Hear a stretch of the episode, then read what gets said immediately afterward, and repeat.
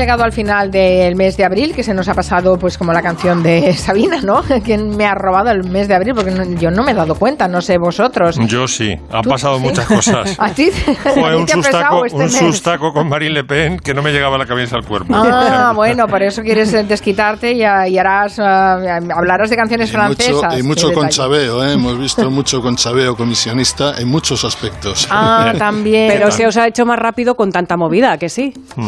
¿No? A mí se me ha pasado preferiría, meses, preferiría meses un poco más tranquilos. Santi Seguro, la Máximo Pradera, Nuria Torreblanca, ya los han oído a los tres. En un ratito daremos también la bienvenida a David García Senjo, que hoy se nos ha ido hasta Pamplona. Y bueno, ya nos contará qué hace ahí, pero sobre todo viene a hablar de sus cosas, que ya saben que es el, arquitecto de cabecera que tenemos en este Comanche. Pues oye, sin más dilación, que diría el clásico, sin más dilación, Ahí Máximo, estamos. hablemos de Francia. Bueno, yo creo que el tiempo, eh, o sea, la, la actualidad nos atropella, porque las elecciones en Francia han sido, hace- han sido hace nada, ha sido la semana pasada, ¿no? Y ya estamos en otra pantalla, como se dice ahora, ¿no? Ya Bueno, de hecho, ellos están en otra campaña, que son las Claro, legislativas. Efectivamente, se- eh, la actualidad nos, nos ha atropellado, ¿no? Pero bueno, quería hacer una especie de homenaje al, al himno francés que ha sonado a punta pala durante eh, todo el tiempo de la campaña y que, bueno, todo el mundo intenta apropiarse y en realidad, queridos comancheros, es un himno de un francés fusilado a un italiano y a unos pasquines, me explico. Eh, la marsellesa nace oficialmente en Estrasburgo, no en Marsella, ahora contaremos por qué, de la mano de un oficial del ejército, todavía era el ejército del rey, porque no se había proclamado la república, llamado Claude eh, Rouget de Lille. Y entonces el, al- el alcalde de Estrasburgo, estaban siendo invadidos los franceses por lo- las fuerzas de la reacción, austriacos, prusianos y tal, dice hay que componer un, un himno que jalee a la gente, mm, les infunda ardor guerrero, que diría el escritor, ¿no? Y... em, que, nos sirva un poco de, de, que dirían ellos, ¿no? Le, le sanglant leve. Y entonces este Rouget, que había compuesto algunas cosillas antes, dice, pues yo me pongo. Entonces en una noche se lo ventiló. ¿Cómo lo hizo tan rápido? Os preguntaréis. Bueno, la música, que va a sonar inmediatamente, la fusiló Vamos, no me va, no me va a dejar mentir el ejemplo que pompero, como todo. No, no es el viene del pompero. Te- Toda la te- música viene del pompero. Sabes que tengo mala conciencia con eso, Santi. Porque te he jodido para siempre y Sí, ahora ya te sé todo, todo lo que escucho. Y te he jodido también, sin querer, Espera, espera. Hit the Road Jack. Hit the ro- No. Dum, No, dum, esa no. Hit the Road Jack. And don't you come back no more, no more, no Max, more, no more. Es lo mismo, es el porompompero. Dios. Sí, cada día te voy, a, te voy a joder una canción distinta, hasta que comprendas que todo es la cadencia andaluza. Bueno, eh, a lo que estaba. Fusiló un tema eh, y variaciones de un italiano que arrasaba en París que se llamaba Gian Battista Viotti. Dentro, el tema y variaciones.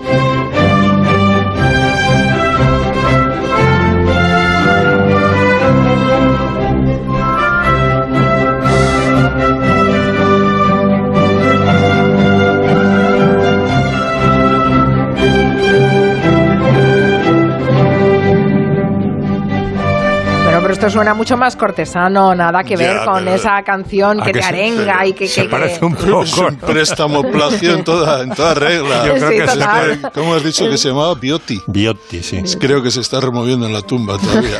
Sí, sí, ahí está. Es de 12 años antes, pre- previo a 1792. Y estaba, o sea, era imposible que Rouget de Lille no lo, no lo conociera porque arrasaba en París, era el músico de moda en París, compuso 30 conciertos para violín, este tema y variaciones, y lo, fusiló tal cual. Y luego, las frases más famosas, los armes citoyens, eh, a los enfants de la patrie, por supuesto, el que decía antes, le tendard sanglant se le ve, eh, todo era, eran incipit de comienzos de las proclamas que estaban en los pasquines de Estrasburgo, ¿no? Entonces no tuvo casi que trabajar para la letra, porque dijo, ahora cojo armes citoyens de este pasquín, del otro cojo no sé qué, y O sea, un hombre de este tiempo.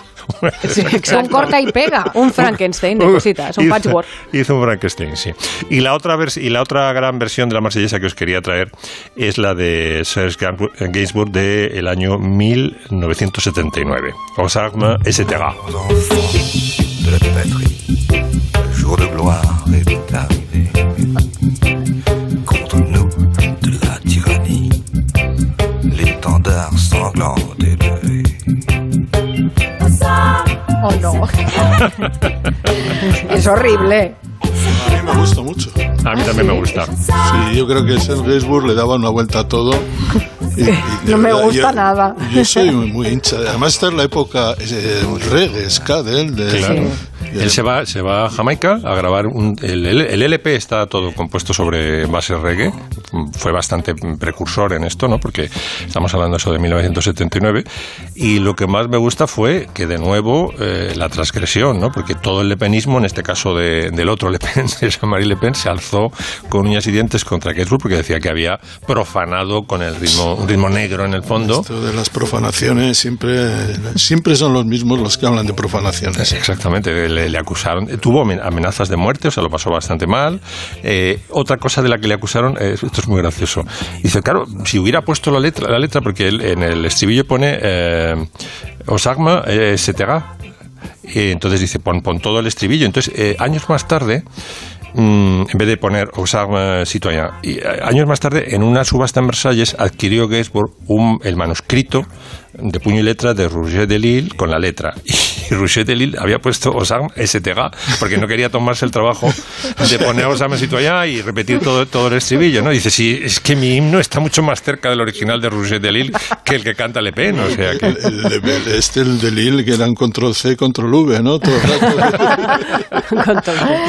Está bien. Eh, bueno, pues mira, eh, eh, hemos hecho un cierto homenaje a un himno que la, la verdad es que cuando lo escuchas te da una cierta envidia de que tengan un himno que se puede cantar y que además tenga esta fuerza, ¿no? Sí. Te lo imaginas en un los estadios, violen- un poco, ¿no? Sí, un poco violento, en mi opinión, ¿eh? O Bueno, sea, sí, claro, los estandartes sangrando y todas pues, esas cosas y a eh, las armas sí, ciudadanos. pues, y- eh, sería hora de revisar ese tipo de himnos también.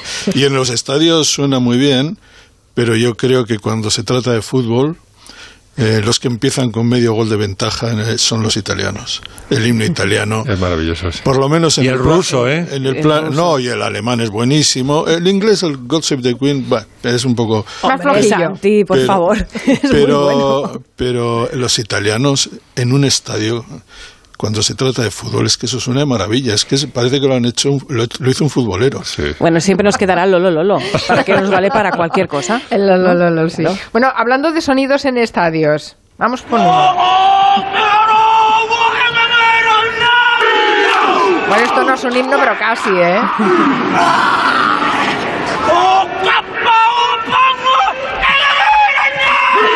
un meeting de box o qué es esto? Son fascinantes las jacas. eh, ya sé que no son muy nuestras, pero bueno, no sé, a- todo se andará. Algún día nos haremos jacas también en el rugby español. Lo que nos hemos hecho es una trampa al solitario, Santi, que nos deja fatal. Nos deja muy mal al rugby, le hace un daño terrible al rugby. Por segundo mundial consecutivo a España le han apeado, eh, en este caso directamente, del mundial por hacer trampas. Una trampa eh, por inscribir a un jugador, un jugador eh, surafricano, Gavin Van der Berg, que solo ha jugado dos ratos con la selección española eh, frente a Holanda, que era en, dos partidos que España los tenía absolutamente ganados, pero este jugador surafricano estaba inscrito como internacional español porque supuestamente había cumplido los trámites federativos, que era eh, haber pasado 36 meses en, residiendo en España y no haber estado nunca más de 60 días fuera de este país, fuera de España. Eso Eh, lo cumplió. Eh, aparentemente lo cumplió. Lo que pasa es que no lo cumplió. Ah. No lo cumplió y de eso se, se encargaron la Federación Rumana de buscar bajo las piedras y encontrar señales de Gavin Van de Ver en eh, fechas que no se correspondían con las que eh, el- el- digamos los papeles administrativos de la Federación Española mostraban. Y todo esto parte de un pasaporte falso, un pasaporte eh, fotocopiado eh, en el que aparecen unas fechas que no se corresponden con la realidad. El pasaporte parece ser que es del club al que pertenece Gavin Van de Berg, que es el club Alcobendas.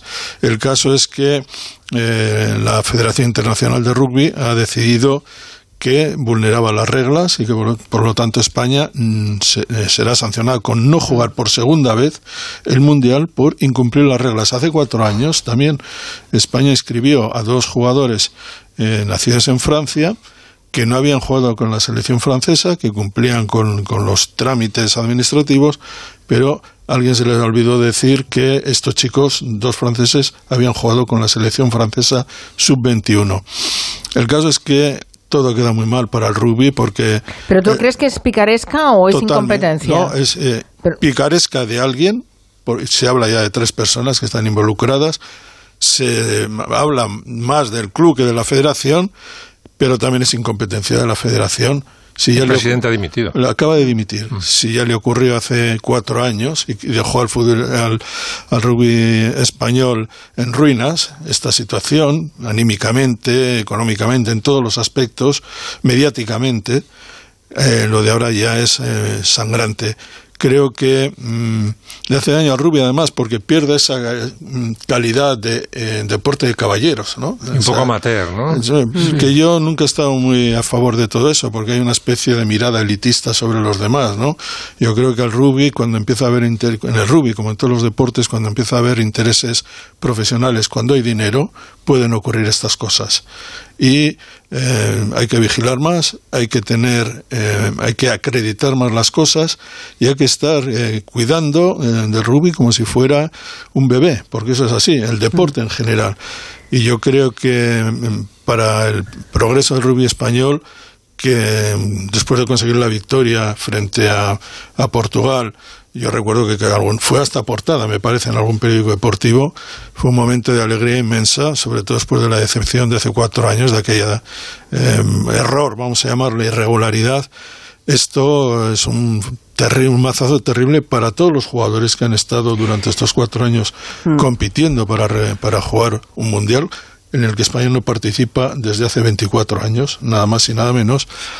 Y creo que es un mazazo enorme, porque sí que hay mu- mucha afición al rugby. Pero Eso claro, sobre- es lo que iba a decir Santi. La afición de los equipos de rugby españoles es fascinante. Van ahí con una voluntad, con unas ganas. Y Sí. yo he ido a algún partido de la Pero Samboyana. si luego, si digamos, si los dirigentes eh, Sí, sí, traicionan claro. esta eh, efervescencia, que desde luego la hay, con incompetencia o con trampa, pues el, el mazazo es mucho peor. Claro, sobre todo para los jugadores que se quedan sin ese mundial. Bueno, muy bueno, feo, para los muy jugadores y para, este episodio. digamos, para todo. Es que Sí, hasta sí. económicamente es, es Feísimo. brutal. Y fíjate que no aprendemos, ¿eh? Porque no es la segunda es, vez que. es horrible, ¿eh? y además, la- digamos, la, la imagen que da el deporte español, en este caso, porque este es el deporte español en el mundo, ¿no? En Europa.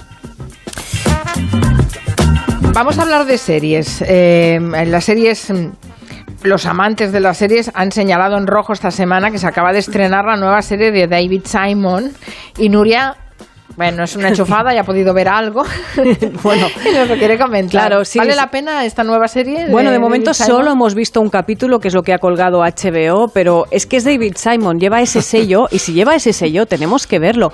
Algo que sabemos muy bien desde hace bastantes años los fans de que es casi como una religión seguir lo que, lo que va creando este señor por el mundo, ¿no? Lo hemos dicho siempre, y para los no iniciados, que sepáis que David Simon es el creador de algunas de las mejores series de la historia de la televisión,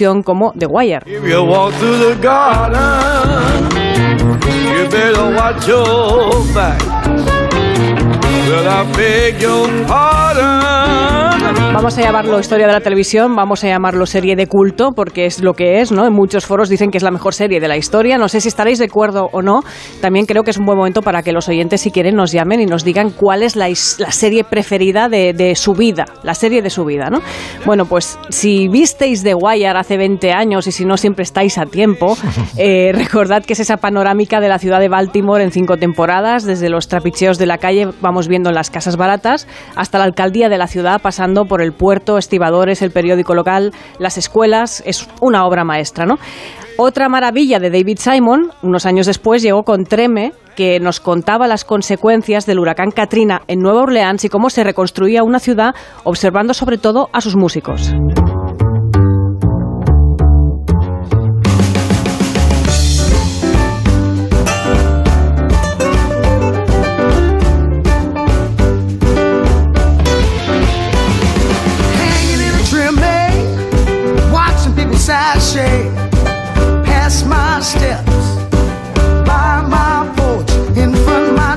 Luego llegaron otras series como La Conjura contra América, Show Me a Hero, The Deuce y desde ya pues tenemos esta nueva serie, este primer capítulo en HBO que se llama La ciudad es nuestra, que es bueno una creación de David Simon junto a uno de sus eh, tipos de confianza, George Pelecanos, muy conocido por aquí por estos por estos territorios y es supone el regreso a las calles de Baltimore 20 años después de The Wire. Escuchemos el tráiler.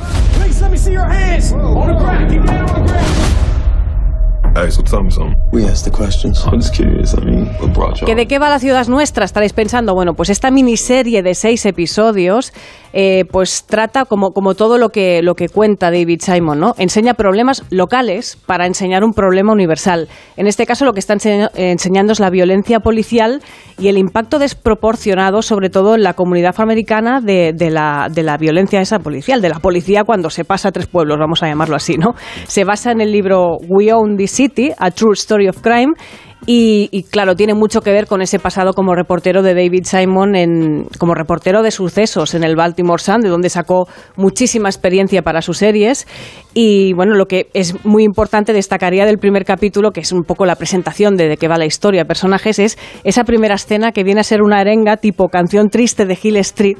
Pero en vez de tengan cuidado ahí fuera, es más del tipo la violencia está justificada, nos tendremos que defender. ¿no? ¿Os, os gustó The Wire a vosotros? Sí, sí, sí, una gran serie. A mí me gustó, pero sinceramente tengo otras series favoritas que tendría que pensarles cuáles son. ¿eh? Tendrías que No, pensar. Los no. Soprano, ya te yo, lo digo. yo estoy enganchada a una que recomendaste tú, eh, Santi. Bueno, estoy tan enganchada. Line que of se ha- Duty. Sí. Bueno, es se ha tremenda. acabado y Ahora estoy hay que- deseando que... venga una nueva temporada. No sé, mi vida ya es no es la misma. no se sabe. serie. Parece ser que va a haber una séptima temporada, pero no estamos, no estamos muy seguros. sí.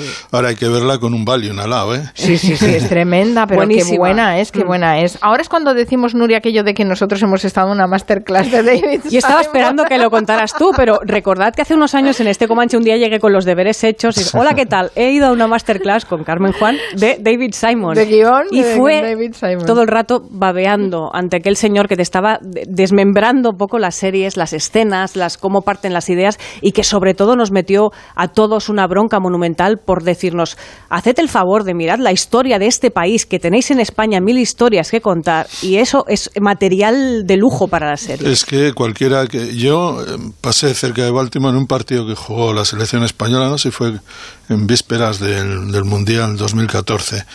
Y el estadio de los Washington Redskins está muy cerca de, de Baltimore, está muy cerca en las dos ciudades. Y Baltimore tiene la parte del puerto que es eh, pues muy blanca y muy bueno, la parte del puerto deportivo, ¿verdad? Y en- Eh, mucho polaco, según la serie de Wire, porque y- todos los. Y, y mucho, mucha langosta y mucho rico. Sí, también. Eh, pero la parte dura de Baltimore es de las más duras de Estados Unidos. Mm. Y yo, en el, el recorrido del autobús, yo vi aquello y digo, pero ¿en qué país viven esta gente? Es que era terrorífico. Es que se habla de una América y cuando vas ahí, que es la América, vemos en los medios de la América blanca, ¿no? La América rica, pero cuando te metes allí es que te, te, te impresiona las condiciones en las que vive, sobre todo en la población afroamericana. Se veía, se, era evidente. Y yo me quedé, claro que hay material también aquí, ¿eh? Hombre, Pero- Sí, sí, aquí también. Sí, sí. Bueno, algunos oyentes ya nos están dejando a través de Twitter algunas de sus series favoritas. Dice Flanagan McPhee que su serie es Dawson Crece. No, Flani. y Ayla dice que la que más le ha gustado en su vida es Better Call Saul. Saul. Bueno, buenísima. Estamos Buena, ¿no? esperando esta última temporada de Better Call Saul, que es el, esqueje de Breaking Bad. Una de mis hijas, de una de ellas, desde luego, es Las Chicas Gilmore. Ahora las chicas Muy, Gilmore muy también. conocida. muy- Downton Abbey me marcó. Por supuesto, No el, mi lado Maru- Maruji- Marujil se enganchó a, a Downton Abbey. Ahora hay película de Downton Abbey. Sí, sí, sí. Eh, vamos a preguntarle a David García Asenjo. Buenas tardes, David. ¿Cómo estás? Hola, buenas tardes. ¿Qué ¿Cómo haces en? Pamplona? Pues nada, hemos venido a un congreso de historia de la arquitectura española y Tú hemos- solo, tú solo estás trabajando. Tú solo, yo pensaba que dirías, no, hemos pasado eh, para hacer el Bueno, puente. un congreso no es trabajar, Ah, ah. es quedar amigos y tal. Ah, vale, un congreso. Bueno, no es siempre que no te- tienes ponencia tú o no. Sí, sí, sí, la tuvimos ayer, entonces ya estoy relajado. Entonces es trabajar. Bueno, ya has Claro. trabajado. Arquitecto. Ahora trabajar, ya a disfrutar. Bueno, da- dadme unos minutillos de, de descanso y enseguida reemprenderemos el Comanche con la incorporación de David García Senjo. En Onda Cero, Julia en la Onda, con Carmen Juan. Hola, otro día por aquí. ¿Qué va a ser hoy? Ponme lo de siempre, gracias. Como siempre, lo de siempre, Ana. Sin lo de siempre, no podríamos seguir progresando, porque los pequeños negocios sois el motor de la sociedad. En AXA ponemos a tu disposición productos y servicios para que tu negocio pueda seguir progresando, porque el éxito de tu negocio asegura el futuro de todos. Contacta con tu mediador o entra en axa.es. Tu hogar, donde está todo lo que vale la pena proteger. Entonces la alarma salta si alguien intenta entrar. Esto es un segundo piso, pero la terraza me da no sé qué. Nada, tranquila. Mira, con los sensores de puertas y ventanas podemos detectar vibraciones y golpes. Y así nos anticipamos. Y fíjate, con las cámaras podemos ver si pasa algo. Si hay un problema real, avisamos a la policía. Tú piensa que nosotros siempre estamos al otro lado. Si para ti es importante, Securitas Direct. Infórmate en el 945 45 45. 17 millones de euros. 17 millones de euros. Anda, no esperes más, que al final te quedas sin ellos. Compra ya tu cupón del Extra Día de la Madre de la ONCE. Pídeselo ya a tu vendedor de la ONCE, en puntos de venta autorizados y en juegos11.es. Este 1 de mayo, 17 millones de euros pueden ser tuyos. Extra Día de la Madre de la ONCE. Compensa y mucho. A todos los que jugáis a la ONCE, bien jugado.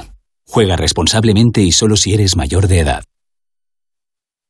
Onda Cero. Esta es una reseña real en Google de un paciente de Adelgar. Estoy encantado. He bajado más de 10 kilos y me siento feliz. El personal es de primera, son muy profesionales. Más de la mitad de los pacientes de Adelgar vienen recomendados por otros pacientes. Por algo será. Reserva tu primera consulta informativa gratuita en el 91 577 4477 y en adelgar.es. La gira de los secretos aterriza en Memoryland Festival el 28 de mayo en Valdemorillo. Seis conciertos, una única entrada. Hazte con la tuya en memorylandfestival.com. Residencias para mayores Domus Vi en Madrid. Seguros y cuidados como en casa. Estancias temporales o permanentes con una atención personalizada y cuidados 24 horas. Estamos muy cerca de ti. Ven a conocernos. Teléfono 945 65 85. Somos cuidado. Somos Domus Vi. Últimas funciones de Gris en el Teatro Alcalá. El musical de referencia del rock and roll dice Bye bye baby. No te lo pierdas y disfruta del musical más divertido antes de que diga adiós. Y ahora con hasta un 30% de descuento. Entradas en musicalgris.es. Corre que vuelan y el musical también. ¿Necesitas liquidez? Hipoteca tu vivienda. ¿Estás ahogado con tus préstamos y tu banco no te ayuda? Hipoteca tu vivienda. ¿Quieres todos tus préstamos en una sola cuota? Hipoteca tu vivienda. Te podemos ayudar a mejorar tus pagos. Llama al 627 85 24 41 o visítanos en hipotecatuvivienda.com y te daremos una solución. En Murprotec estamos cerca de ti. Tenemos un equipo completo de profesionales a tu lado para eliminar de forma definitiva las humedades y mejorar la calidad del aire. En estos momentos lanzamos ayudas directas a los hogares, familias y empresas para toda la comunidad de Madrid con nuestro plan de apoyo. Estamos siempre a tu lado porque avanzar juntos nos hace únicos. Llámanos al 900 30 11 30 o accede a murprotec.es. Puntualidad, que llega o se produce en el tiempo o plazo debido o convenido, sin retraso. Solo Alquiler Seguro te garantiza el cobro puntual de las rentas el día 5 de cada mes, sin retrasos ni demoras. Y si necesitas estar informado al instante, dispones de una app con toda la información. Visita alquilerseguro.es. Alquiler Seguro, protección a propietarios.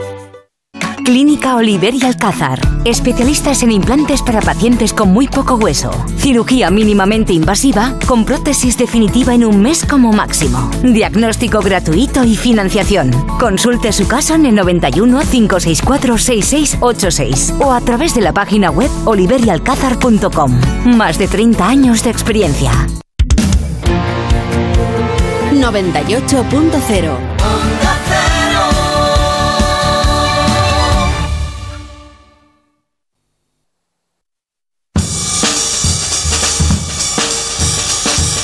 Están los oyentes volcados con las series que consideran imprescindibles. Dice A ver. señorita Pepis en Twitter, mi serie Doctor en Alaska y ahora que vivo Mm. en Finlandia veo los alces cruzando la carretera, igual que en la serie. ¿Qué más dicen los oyentes? Mi serie favorita del mundo mundial ha sido Los Darrell, que bueno, narra las aventuras de la familia Darrell, del naturalista Gerald Darrell, su madre, su hermana y su hermano eh, eh, también escritor, que bueno, pasan cinco años en la isla de Corfú y es una serie blanca de buen rollo eh, británica de la BBC, es impecable y bueno, pues es como la alegría de vivir. Series míticas, Doctor en Alaska, que os acordaréis por el mundo radiofónico de Chris por la mañana, que es un gran homenaje a la radio, y Breaking Bad, incluso diría Mad Men, que yo creo que ha envejecido un poco regular, pero bueno, Mad Men también está muy bien, el final es apoteósico. Californication y por supuesto Doctor en Alaska. Hablando Scandal, a mí la banda sonora de Scandal me flipaba y luego The Good, The Good Wife, The Good Fight sobre todo y Shameless. Muy buenas todas. Dejadme Sí. que os diga cuál fue Los Darrell es muchísimo mejor el libro, ¿eh? Sí. Sí, Mi familia y otros animales es el libro original de Gerald Darrell. Es que cuando el escritor es bueno es imposible Es magnífico. sustituir la textura literaria por imágenes. Lo que es curioso es que el escritor era el hermano, Lawrence Darrell, y sin embargo Gerald Darrell, que es el naturalista, hace unos libros deliciosos. Yo creo que no hay que descartar a los Simpson, ¿eh? nunca, no, no, pues no los Cuidado, ¿eh? descartemos. No, no. es Ni a Futurama, es verdad, ni a es Futurama. verdad. O South Park. ¿Quién? South Park. Ah, South Sí, South Park, Park sí, también. también, también. David es, le veo mucho de South Park. Dejadme que rompa, que rompa una lanza por la serie que inició todo, o sea, que cambió el mundo de la serie, que es Canción Triste de Hill Street. Ah, Sin Stephen Bochco, la ficción en televisión no habría sido la misma. Y Verónica Hamel, que- ¿cómo ¿Te, estaba? ¿Te acuerdas del final del primer episodio, querido Santi? No, no me acuerdo, pero... Camera pulls back to reveal, camera pulls back to reveal que Verónica Hamel es la, la abogada que sale a lo largo del episodio, es la, la amante de, vamos, la amante, la, la pareja La pareja. de el Capitán Furino. Que te quedas, dices, ostras. Steve Bocco era, el, me parece, el creador. Bochco, sí, sí, sí, el gran creador. Ahí empezó todo. Bueno, ah, tienes razón, Max, es verdad, ahí empezó todo. A ver, David García Senjo, que nos quieres contar algo de... mm, Bueno, tú siempre estás con el brutalismo para abajo, pero quieres hablarnos de Wilco, de, este grupo de Chicago que dices que también es, eh, como decías en, en nuestro cuento de Navidad, eh, brutalistas somos todes, ¿no? Pues estos también.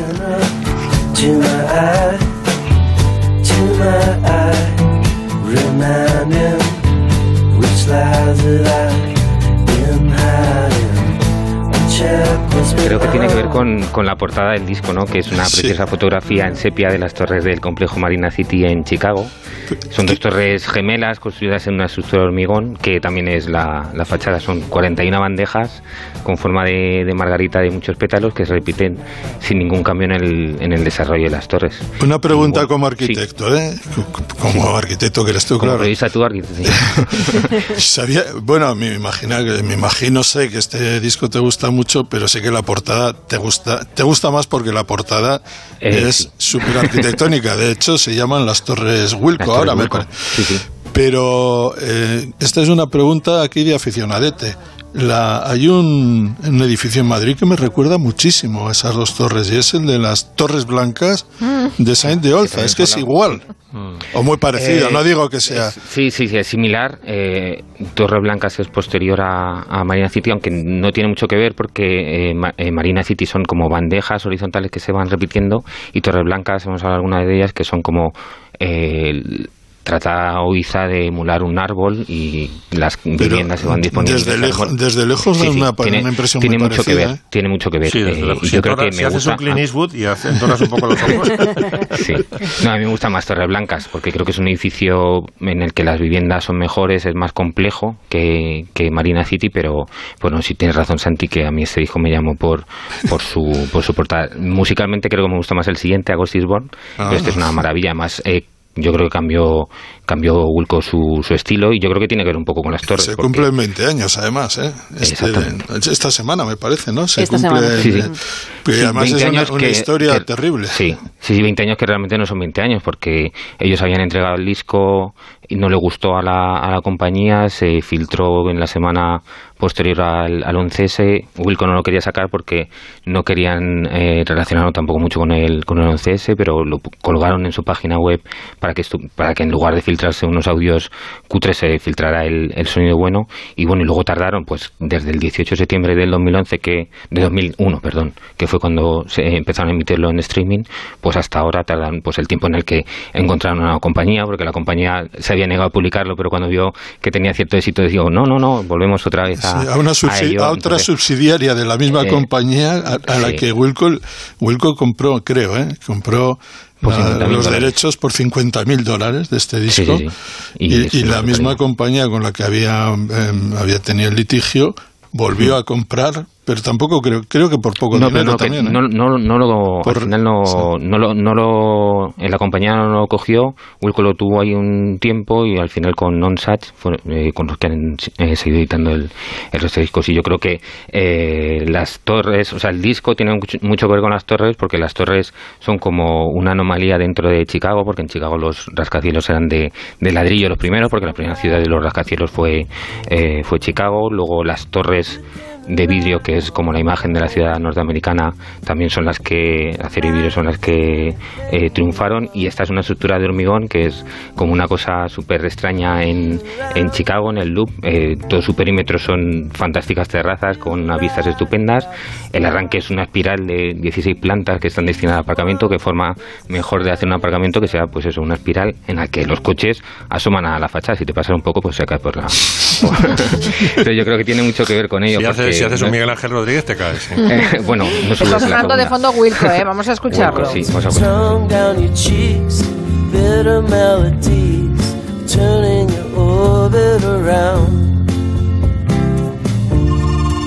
Vaya historia, ¿eh? La de este disco. No, yo no sabía que había tenido tantos problemas para y- editarse. y, más, hay hasta una película, ¿no? Me Sí, parece. ahí hicieron un documental con la, eh, un poco con la grabación y cómo eh, el grupo se de- deterioró, ¿no? Porque yo creo que eh, tiene que ver el, el disco porque son dos torres, Wilco eran como dos cabezas pensantes, ¿no? Que eran Jeff Tweedy y Jeff Bennett. Este fue el último de, de Jeff Bennett, de, de Jay Bennett, porque fue al final se impuso el, el criterio de, de Tweedy en cuanto a producción, porque decíamos que era un disco anómalo porque Wilco era como más el rock americano de raíces country clásicas y en este empezaron a introducir sonidos, eh, sonidos ambientales, sonidos electrónicos, un poco yo creo influenciados por el éxito que, tuvieron algunos discos de, Radiohead o de, otras bandas así. Y bueno pues la verdad que es, es icónico que el disco pudo estar a punto de quedar inacabado porque pues eso no lo quería la compañía. Las torres parecen inacabadas porque no tienen ninguna eh, ningún cerramiento cerramiento exterior. Y luego también tienen dos eh, son dos torres pero en la foto icónica de, de la portada pues hay una sobre la otra. Y yo creo que es como una el mostrar que Jeff Tweedy quedó como por de- delante de, de, de Jay Bennett y al final pues el siguiente disco ya el August Bond ya el, el alma creativa es, es eh, Jeff Tweedy. Que además habla de los problemas que tenía porque tiene migrañas entonces claro intenta reflejarlas en el, en el sonido Tenían problemas de los dos, ¿eh? de adicción a los opiáceos, sí, sí. al fenantil, que por cierto, la- toda la crisis de la epidemia que se está llevando por delante, más que la heroína, Sí, sí. en Estados sí, Unidos brutal. con el fenantil, y des- eh, ellos eh, lo pasaron mal. Jay Bennett murió, murió muy joven, Sí. con 40 Sí, años, sí. con 41 Sí, años. además yo creo que el hecho de separarse de Wilco, y además de una forma, en el documental se ve, ¿no? Empiezan como muy, un poco se ve el, el- el drama que había detrás de ellos, porque empiezan como muy bien, y la primera canción que hemos escuchado, Cámara, yo creo que el documental empieza con esa canción, pero con otra versión completamente distinta. Entonces yo creo que tuvieron que, tuvo que ser un proceso duro, entre las drogas, la separación, el no sacar el disco y demás, y al final, hombre, es una banda fantástica que yo creo que remontó el vuelo. Yo, hecho, empecé a conocerlos a partir de entonces, y... y Una bueno, pues banda sí, es que un- hay que ver en Sí, directo que siempre vienen, y ¿eh? que el 22 de junio están en Barcelona. No sé, supongo y que en Madrid por también, Madrid sí, también. sí, creo que en los festivales de verano me parece que, Exacto, que están y por aquí. No os los perdáis nunca, en directo es He una tenido- pasada. Yo les he visto tres o cuatro veces, y a él solo también, a Jeff, A Tweedy. Sí, a Tweedy lo he pasado, la verdad es que te lo, te lo pasas genial, es un grupo muy bueno, y el guitarrista que tienen ahora, guitarrista que lo- sí, Ni- es una Nils pasada. Klein, es una pasada. Sí, sí, sí. Dice Chimo Sanchís que es increíble que no nombréis perdidos, Lost, como serie. El final. Oh, El por favor, por favor, si estuvimos locos con el final de, de Yo, Lost. yo no conseguí engancharme. Eh, no, sí, bueno, pero, todo el mundo hablaba de ella, o sea. Sí, que- sí, sí, sí. Sí, sí. Ayer nos dejó un grandísimo actor, Juan Diego, y la verdad es que nos ha dejado sin, sin palabras su, su marcha ayer, ya lo recordamos en el programa, pero Máximo Pradera quiere tener un recuerdo para él en el Comanche y, y creo que quieres un recuerdo musical. para- sí, músico Diego. porque mm, prácticamente ha muerto con 79. Eh, hoy en día es muy joven morir con 79. Mi padre murió con 77 y ya pensé que le habían robado 10 o 12 años de su vida, ¿no? Y a Juan igual, pues podría haber vivido perfectamente 10 años más, ¿no? Ahora y además con calidad de vida, si te lo montas bien. Es una lástima que haya muerto tan joven, entre comillas, ¿no? Pero bueno, quería hacer una, una, mezcola- una mezcolanza entre películas y músicas que están dentro de esas películas. Vamos a empezar con la escena, una de las escenas capitales de Los Santos Inocentes. He metido por debajo, aunque no está en la película, pero he metido por debajo la melodía de Ravel con, U- con B. Y luego comentamos la música.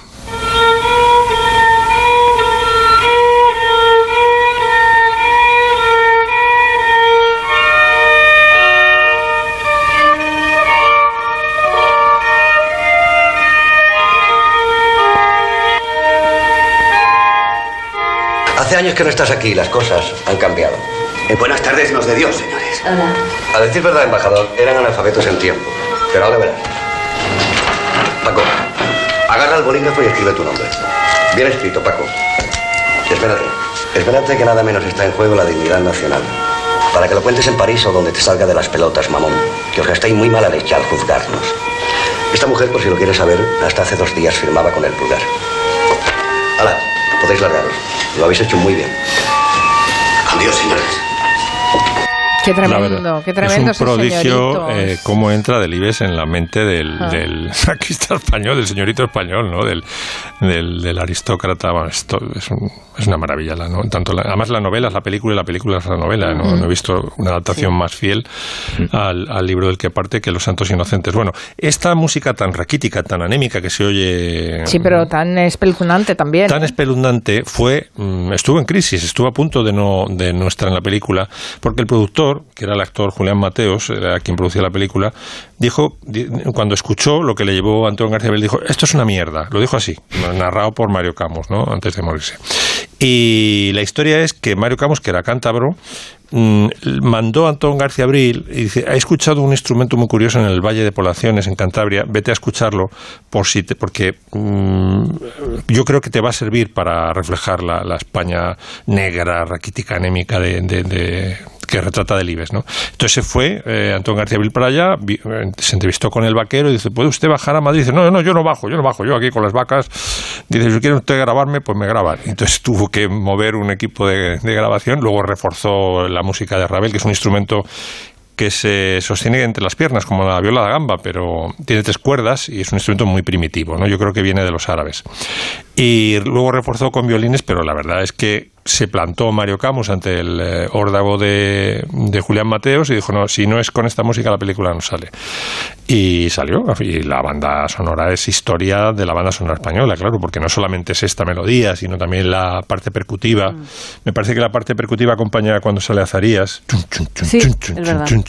Es una maravilla, o sea, es que es eh, radiografía la España de esa época como no lo ha hecho casi ninguna otra banda sonora. Y la otra película que traigo es el, el Franco de... De, De Dragón Rapide. De, de Dragón Rapide. Y no es, no es tan paródico como el que hago yo a veces de aquí en la onda, ¿verdad? Españoles, la conspiración judío-masónica. Pero bueno, sí daba el aire, es decir, no lo, no lo hizo paródico, pero sí era Franco, el, el, el, eh, el Franco que hizo, ¿no? Y al final se escuchará la canción preferida de Silencia. La patria está siendo destruida, coronel. Y precisamente por ese gobierno de ineptos que permiten que el caos y la anarquía reinen por todas partes. ¿O no es así? ¿Y qué debe hacer un militar con honor? ¿Esperar cruzado de brazos a que España se hunda en el abismo? Mi general. Nos pero- debemos a nuestra patria. No intentar salvarla es traicionarla. Así de sencillo. Dichoso aquel que tiene la casa flote, la casa flote. A quien el mar le mete su camarote,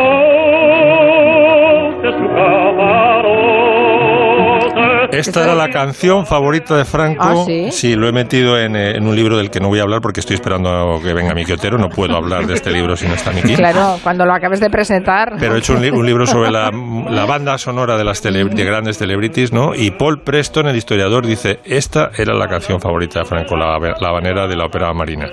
Y bueno, con ella, con ella os dejo. Dichoso aquel. Es increíble la capacidad de Juan Diego para Le- metamorfes. Bueno, ahora me da- Hace una- También, yo también escojo una palabra para decir Metamorfosearse. Exacto, Ole. en ese personaje, gracias, En, Nuria. el- en términos futbolísticos que le tirabas cualquier balón y te lo devolvía Sí, perfectamente. sí, increíble, increíble, porque dices Juan Diego haciendo de Franco, no, y estás a mitad de la película y dices, es que Es no me- no- ya no veo a Juan Diego, es increíble, sí. Sé que Santi Segurola nos quiere recomendar un libro, está muy bien que lo haga porque además es un fin de semana largo este, pero dame unos minutitos. En Onda Cero, Julia en la Onda, con Carmen Juan.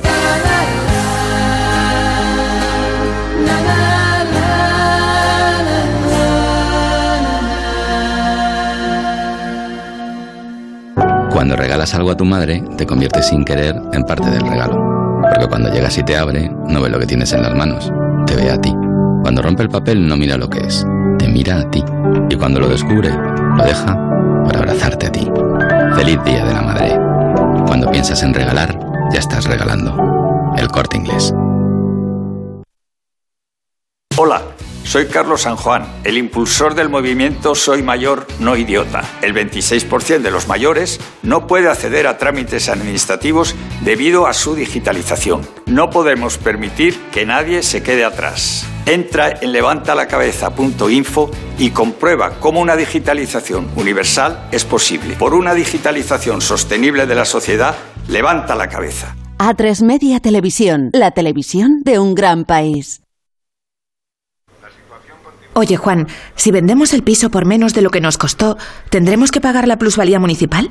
Pues no lo sé. ¿Y a quién podemos preguntar? A Legalitas. Mi amigo Carlos dice que merece la pena. Le han ayudado con su divorcio. Les llamamos. Adelántate a los problemas. Hazte ya de Legalitas. Y ahora por ser oyente de Onda Cero y solo si contratas en el 900-100-661, ahórrate un mes el primer año. Si piensas en Puerto Rico, piensas en sol, playa y piña colada. Pero existe otro Puerto Rico diferente. El de bosques exuberantes y bahías bioluminiscentes, el de atardeceres que se cuelan por sus casas coloniales, el paraíso de exotismo y cultura. Es hora de disfrutar del otro Puerto Rico con viajes al corte inglés. Ahora nueve días en un hotel de cuatro estrellas con vuelos y traslados incluidos desde Madrid o Barcelona desde 1.520 euros. Descubre Puerto Rico con la confianza de viajes al corte inglés. Consulta condiciones.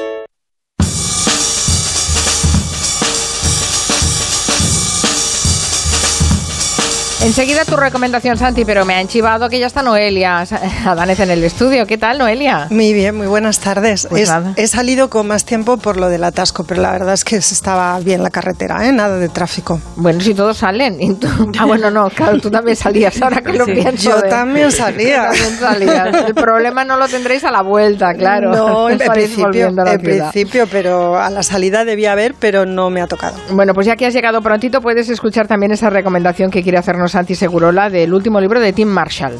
Sí, y, mm, a mí me gusta mucho la geografía. Si me preguntan tres hobbies que tengo, uno, el- uno- quizá el mayor es mirar mapas. ¿Qué Pues puede parecer muy raro, pero desde pequeño me, me- me gusta mucho mirar mapas y poner nombres a los montes. Me desespero cuando pregunto, ¿ese monte cómo se llama? Pues no lo sé. Y entonces me empiezo a buscar en Google Earth y en Google no sé qué, no sé cuánto.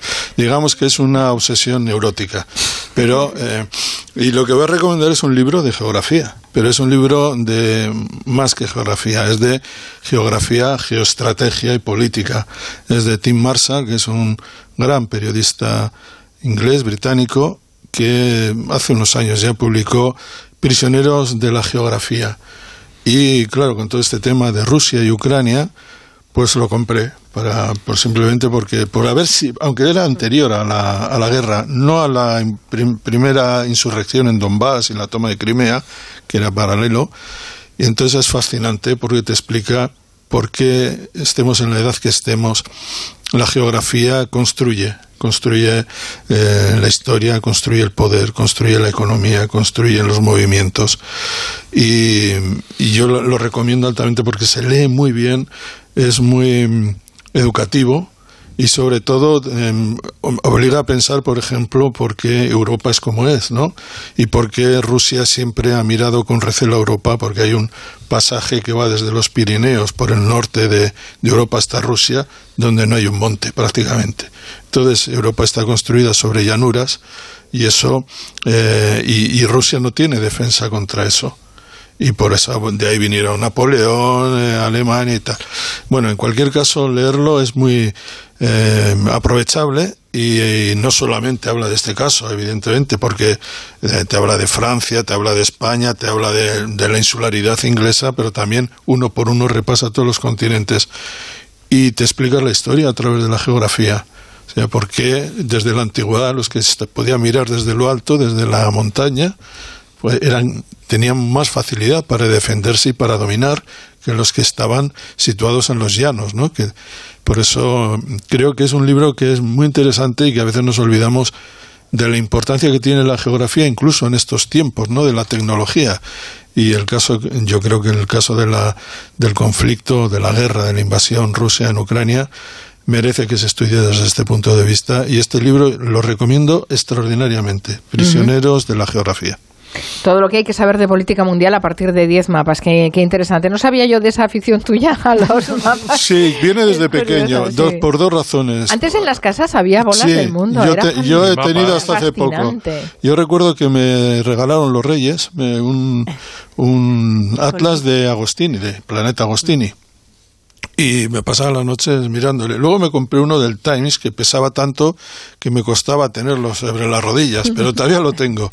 Y ahora tenerlo físicamente pues ya no tiene mucho sentido, ¿no? Porque puedes entrar y, y, y ver todas las cosas pues en Google Maps, en Google Earth o donde sea, cantidad Antes en, tu, en, cualquier casa decente había la enciclopedia sí, y el atlas. Sí, exactamente, sí. yo me lo pasaba genial. Y, y, yo, yo tenía un mapa, vamos, Javier Pradera tenía un mapa gigantesco en su despacho de trabajo del tamaño de una pared, un mapa de España y el, recuerdo que el juego uno de mis juegos favoritos con mi hermano era poner el dedo en una de las ciudades y el otro tenía que, que adivinar de qué o que, de qué pueblo estábamos hablando, ¿no? Y pues, podía, podía, qué nivel, por Dios, qué nivel, me parece sí. muy fuerte. Sí, sí, Zahara de los atunes, te jodes, que no la sacas.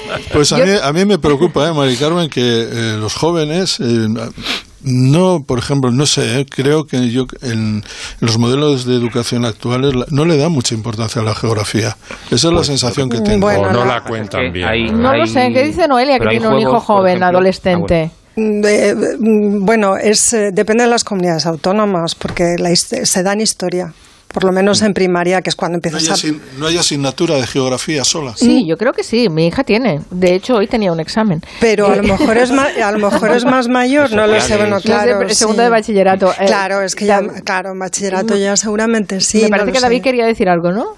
Sí, que mis hijos son súper aficionados también a la geografía y a la historia porque han empezado a jugar a, un par de videojuegos, uno se llama Age of History y otro que se llama Victoria 2, entonces pues se conocen la historia de la Europa de entreguerras, el imperio eh, alemán, el imperio austrohúngaro, la, los movimientos que hizo Alemania para invadir la Unión Soviética, bueno, eh, y todo a través, a través de, sí, bueno, a través, a través de, juego, de videojuegos. Pero eso ya son, ya son, afi ya son sí, sí. grandes aficiones. Eh, sí, sí, sí, sí, Así que en, en, la carrera de ciencia política, eh, bueno, y en el grado siguió siendo así, hay una especialidad que es geografía política y los politólogos damos mucha geografía, ¿eh? Sí, pero Nos atropellan los pitos. Uy. Adiós, Max Pradera. Hasta, Hasta pronto. Me, chao, chao. me, quedo con los demás. Hasta ahora. Hasta ahora. Son las 6 de la tarde, las 5 en Canarias. Noticias en Onda Cero. Buenas tardes. Miramos en primer lugar a las carreteras en esta jornada de operación salida por el puente de mayo en la que se espera cerca de 5 millones de desplazamientos. Puente con buen tiempo que coincide además con el inicio de la feria de abril con varios accidentes que han complicado las salidas en Madrid y en Barcelona. Vamos a conocer cuál es la situación a esta hora. Dirección General de Tráfico, Gonzalo Martín, buenas tardes. Buenas tardes. Hasta ahora varios accidentes complican la circulación, dos de ellos de salida de Madrid, uno en la A42 en el entorno de Villaverde y otro en la A3 a su paso por Perales de También en Girona, en la AP7, en San Gregory hacia Barcelona. Dificultades por alcance en A Coruña, en la AP9, en Reboredo hacia Santiago de Compostela. También en Toledo, en la A5, en Cazalegas hacia Talavera de la Reina. En La Rioja, en la LO20 a su paso por Barea hacia Logroño.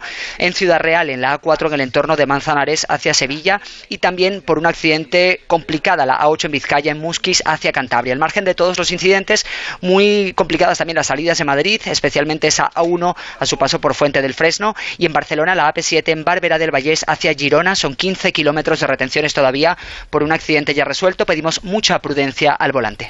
Nos situamos ahora en Afganistán, donde varias decenas de personas pueden haber muerto a consecuencia de un atentado registrado en una mezquita de Kabul. Atentado suicida durante la tradicional oración de los viernes, que se suma a otros 10 ataques terroristas que ha sufrido el país en las últimas dos semanas. Estíbaliz Celay. El ataque ha tenido lugar en el barrio de Jalifa Sahif, al sur de la ciudad, durante las tradicionales oraciones del viernes en pleno mes sagrado de Ramadán. Fuerzas talibán han acordonado la zona y lo están investigando, según un comunicado de su Ministerio del Interior. De momento no se ha confirmado la naturaleza de la explosión, pero coincide con el patrón de los últimos ataques cometidos por la organización yihadista Estado Islámico, como lo ocurrido el viernes pasado en otra mezquita al norte del país. Se ha producido mientras practicaban un rito que los suníes más extremistas consideran herético. Se cumplen 65 días de la guerra en Ucrania sin indicios de que esté cerca un alto el fuego. En las próximas horas se espera una posible evacuación de civiles de la planta de Azovstal en Mariupol que podrían ser trasladados en dirección a Zaporilla. Por otra parte, el Consejo de Seguridad de la ONU tiene previsto discutir la semana que viene el ataque con misiles registrados en Kiev mientras el secretario general Antonio Guterres visitaba la ciudad, según ha confirmado la presidenta del turno de de este organismo. El, el, el propio alcalde de la capital ucraniana aseguraba que la ciudad sigue siendo objetivo de las tropas rusas. Kiev sigue siendo una ciudad peligrosa y el objetivo de Rusia. Quieren ocuparla. No podemos garantizar que en los próximos minutos, en las próximas horas o en los próximos días no se produzca un nuevo ataque.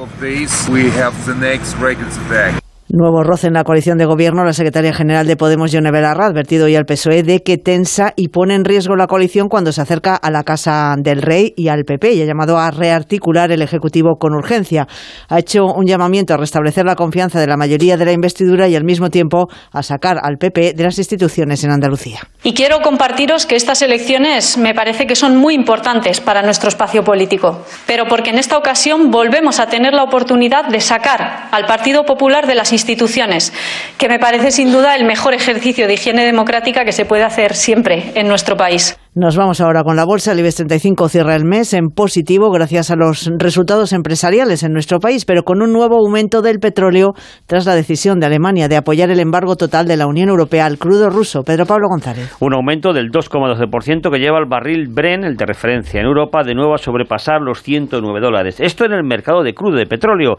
En la bolsa, el IBEX sube un 0,85 tras apreciarse este mes de abril un 1,65 que hará que el selectivo español salga el lunes desde los los 8.584 puntos. Arriba, el BVA, que hoy ha presentado resultados del primer trimestre, 1.651 millones de beneficios, un 36% más, gana en bolsa un 6,5. En el lado contrario, Grifol lidera las caídas 3,3. El rally de la divisa de los Estados Unidos del dólar en abril se cortó, recordemos ayer, con la inesperada contracción de su PIB. El euro sale, por lo tanto, hoy de mínimos de 5 años, amplía su margen por encima de la paridad y recupera el nivel del 1,05 respecto al billete verde.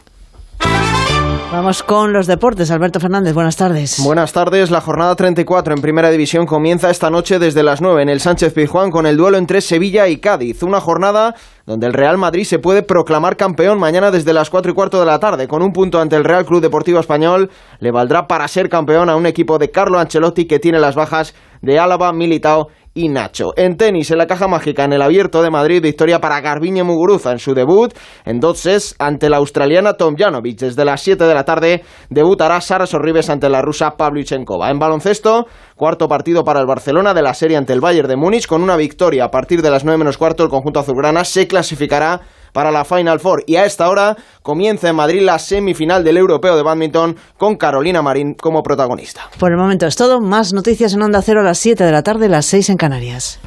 Como el perro y el gato. En estos casos en los que un animal no tiene la educación suficiente. Pregunta que nos hace Alicia García desde Mar del Plata. un gatito que está aprendiendo rutinas. Y lo que tienes que hacer con el tema Consulta a Carlos Rodríguez. A ver, en principio el corte de uñas es prácticamente igual. Recordar a la gente que nos puede enviar sus consultas. Yo que podría tener cinco... Cinco animales de compañía. Como el perro y el gato.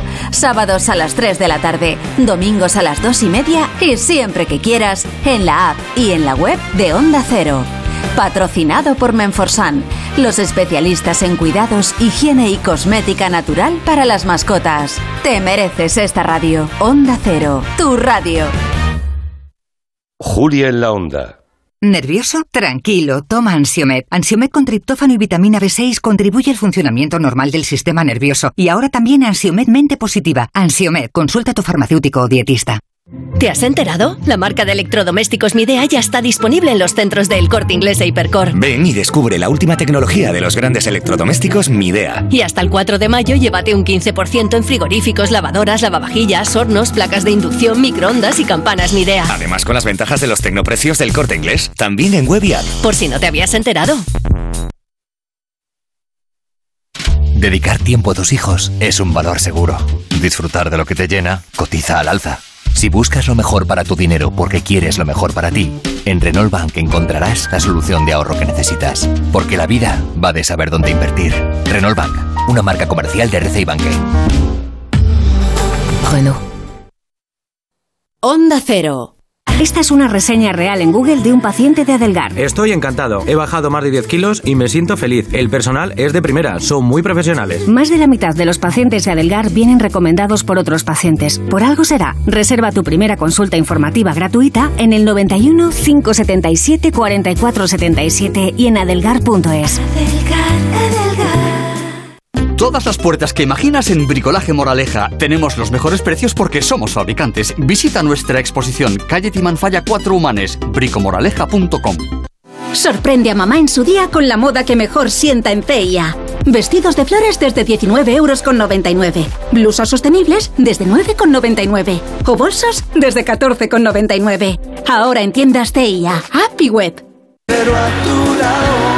La gira de los secretos aterriza en Memoryland Festival el 28 de mayo en Valdemorillo. Seis conciertos, una única entrada. Hazte con la tuya en memorylandfestival.com. En BP nos gusta ser parte del viaje de tu vida. Por eso, con el programa Mi BP puedes ahorrar hasta 30 céntimos por litro repostando carburantes BP Ultimate con tecnología Active y disfrutar de muchas más ventajas.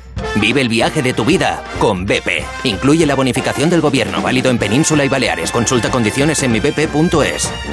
Onda Cero. Decorman, empresa líder en reformas integrales y decoración en locales y viviendas. Desde 1998, Decorman está a tu lado para rediseñar y cambiar tu espacio. Deja que Decorman te acompañe en el proceso de tu reforma y obtendrás lo que siempre habías soñado. Llama ahora 91 609 3370 o decorman.es. Ahora que todo sube y la inflación se come nuestros ahorros, Democratest baja más sus precios para facilitar la vida a las personas. Tu test PCR por 50 euros y de antígenos por 23 euros, con certificado válido para viajar en español e inglés. Democratest, el valor de un diagnóstico a tiempo. Compramos tu Rolex de acero de los años 70 y 80. Especialistas en Rolex desde hace 30 años. Compramos tu Rolex de acero de los años 70 y 80. Pagamos el mejor precio. Compramos tu Rolex de acero de los años 70 y 80. 915346706. Plaza San Juan de la Cruz 9. 915346706. No lo olvides. Compramos tu Rolex de acero de los años 70 y 80. Si quieres solucionar tu problema de sobrepeso, Clínica Barragán pone a tu disposición un equipo completo y multidisciplinar para que tengas todas las opciones que necesitas en un mismo sitio. Llama al 91 300 2355 y conseguirás el cuerpo que estabas buscando. 91 300 2355.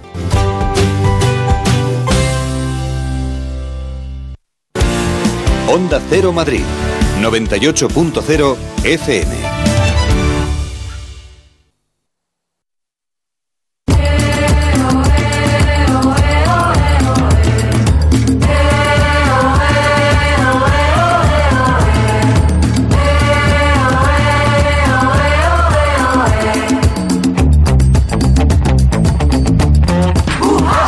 La tarde, la segunda hora del Comanche. Aquí siguen eh, Santi Segurola, David García Senjo, Nuria Torreblanca, Noelia Adán. Se incorpora también Antón Recha. Buenas tardes, Antón. ¿Cómo estás? Buenas tardes. Uy, qué, ímpetu, qué ímpetu. Qué ímpetu, perdonar, perdonar. Bueno, tenemos muchas cosas, poco tiempo, vamos a distribuirnos. yo creo, yo creo que podríamos empezar con esa historia de, de Noelia Danez, eh, que ya saben que nos trae siempre alguna pareja. Y estoy deseando que nos cuentes la pareja que formaron la poeta Idea Vilariño y el escritor Juan Carlos Onetti. Sí, mira, a mí ya casi me dan ganas de dejar que sean ellos quienes nos canten su propia historia. Hoy que el tiempo ya pasó, hoy que ya pasó la vida, hoy que me río si pienso, hoy que olvidé aquellos días, no sé por qué me despierto algunas noches vacías. Bueno, estamos escuchando. ¿Os habéis agarrado? ¿O no? Es fantástico, es fantástico. Es precioso. Es precioso, es divino. Estamos escuchando a Cristina Fernández y a Washington Carrasco, son dos artistas uruguayos interpretando el poema y la canción, que es un poema de Idea Vilariño en el que la poeta recuerda al que fue, según ella, el amor de su vida, Juan Carlos Onetti de. El, nombre de Juan Carlos Onetti es mucho más conocido quizá y de Avilariño, que la hemos oído bastante menos. Cuéntanos algo de, ellos, de estos escritores, cómo fue su relación, que seguro que...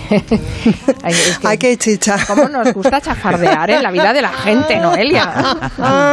bueno, y además es que esto es tremendo. Mira, Idea Vilariño es una poeta uruguaya, nacida en 1920, que escribió, entre otros poemarios, este que os he contado, ¿no? Poemas de amor, que le dedicó a Onetti, que bueno, es un cuentista pues implacable, un novelista excepcional, uruguayo, como ella, nacido un poquito antes, en el año 1906, y como bien dices, bastante más famoso y reconocido, bueno, en parte porque es un novelista y no una poeta, no como idea, pero también, bueno, pues porque es un hombre y sabemos que ellos siempre nos llevan ventaja en la ocupación del canon, ¿no? Y en la difusión de su obra.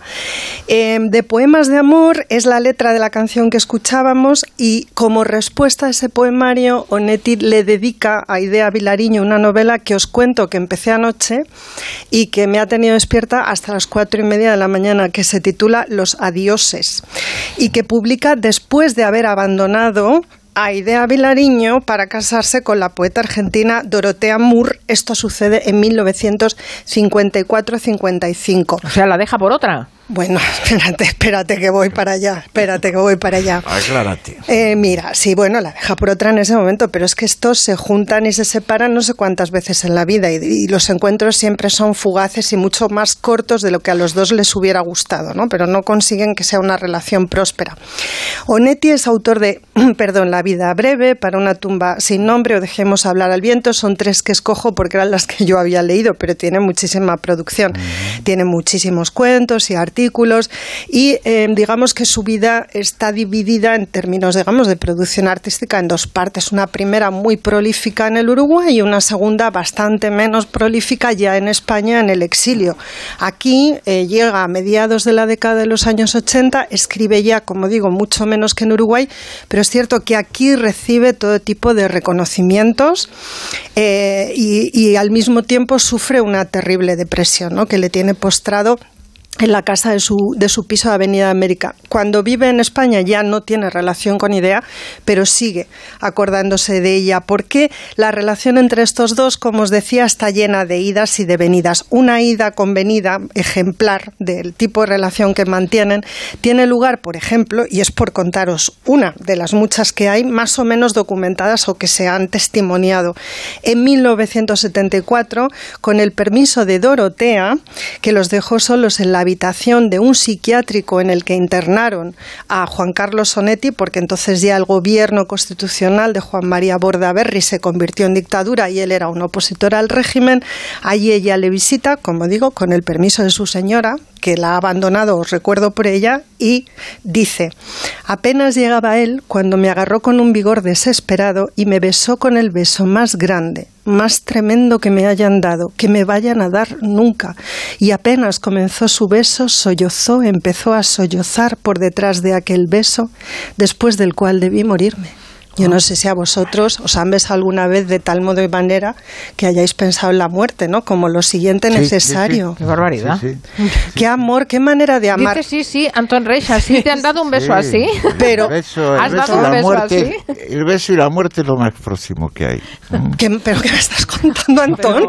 Hombre, el beso de la muerte. ¿Quieres que lo Te hablemos? aparece con una guadaña y te da un beso y te mueres. Pero Si qué de verdad cosa. te mueres. Qué cosa. Yo Mira, lo siento así. Mira, Disculpe las 17... molestias. di- no, no, no, yo, yo te adoro por- porque lo cuentes y lo confieses porque me parece maravilloso. Yo no he tenido la suerte o la desgracia de vivir esta experiencia. 17 años antes, para que veáis lo de las idas y las venidas, Idea le había escrito en esos poemas de amor, que están cargados, digamos, de despecho y de ironía, un poema quizá el más conocido del poemario que se titula Shano, por decirlo con acento uruguayo, y que vamos a escuchar en voz de la poeta Ataos ataos bien o agarraos a la mesa o coged lo que tengáis a mano fuerte porque es una pasada. Ya no, ya no será, ya no. No viviremos juntos, no criaré a tu hijo, no coseré tu ropa, no te tendré de noche, no te besaré al irme. Nunca sabrás quién fui, por qué me amaron otros. No llegaré a saber por qué, ni cómo, nunca, ni si era de verdad lo que dijiste que era, ni quién fuiste, ni qué fui para ti, ni cómo hubiera sido vivir juntos, querernos, esperarnos, estar. Ya no soy más que yo para siempre y tú ya no serás para mí más que tú. Ya no estás en un día futuro. No sabré dónde vives, con quién, ni si te acuerdas. No me abrazarás nunca como esa noche, nunca.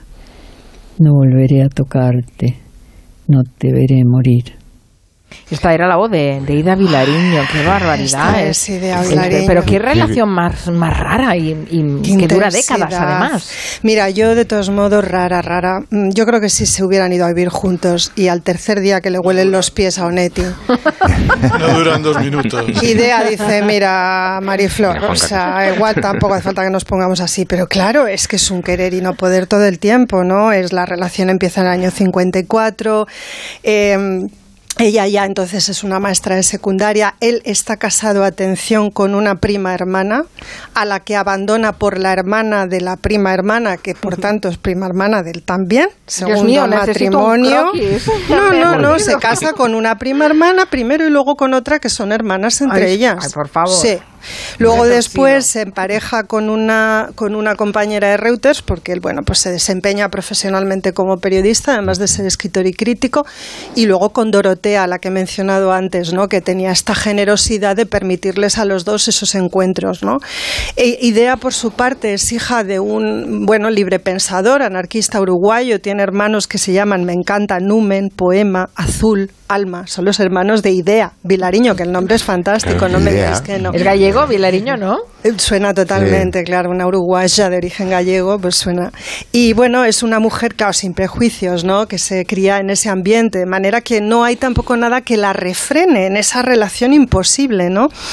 Y bueno, ella dice en un momento determinado, era todo lo que yo no debía amar, nunca nos entendimos bien, sí, bonita, pero también dice, estaba seduciéndome a fondo con lo mejor mejor de sí mismo cuando nos vimos y tanto que yo me quedé convencida de que aquello era la séptima maravilla.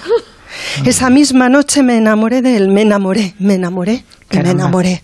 O sea, una relación larga, tumultuosa, en la que, bueno, no parece que se supieran gestionar muy bien esos sentimientos No. por parte de los dos. Por parte de los dos. Ya la última que os cuento, un, un desencuentro importante en el año 61, eh, le comunican a Idea que un profesor compañero en el liceo en el que ella trabaja ha sido asesinado en una manifestación o algún otro acto cívico y entonces la combinan a salir y reunirse en asamblea con los demás miembros del claustro. Ella dice que se va, están ambos dos juntos en el piso de Montevideo de ella y, y Onetti le dice, si te vas ahora no me vas a volver en la vida. Y ella, que tiene un par, se va. Perdona, la política es más importante que tú. Me enamoré, me quiero morir cuando me besas y todo lo que tú quieras, pero yo tengo una obligación. Y se largó. Y cuando volvió, cuenta ella, al abrir la puerta sentí como si me golpearan en el pecho porque había dejado una nota insultándome y diciéndome un montón de barbaridades y mis poemas, unos poemas de amor que le había dado, estaban arrugados y tirados a los pies de la cama. O sea, Onetti se comportó como un energúmeno pues en esa ocasión y todo apunta en que en alguna otra también. Y ya, por terminar, os digo, poniéndome en modo doctora cordial, que Onetti no supo, no supo amar a Idea Vilariño, eh, le quedaba grande la tarea y haciéndome un poco eco de unos versos de Idea termino, qué lástima faltar a un amor tan seguro que lástima.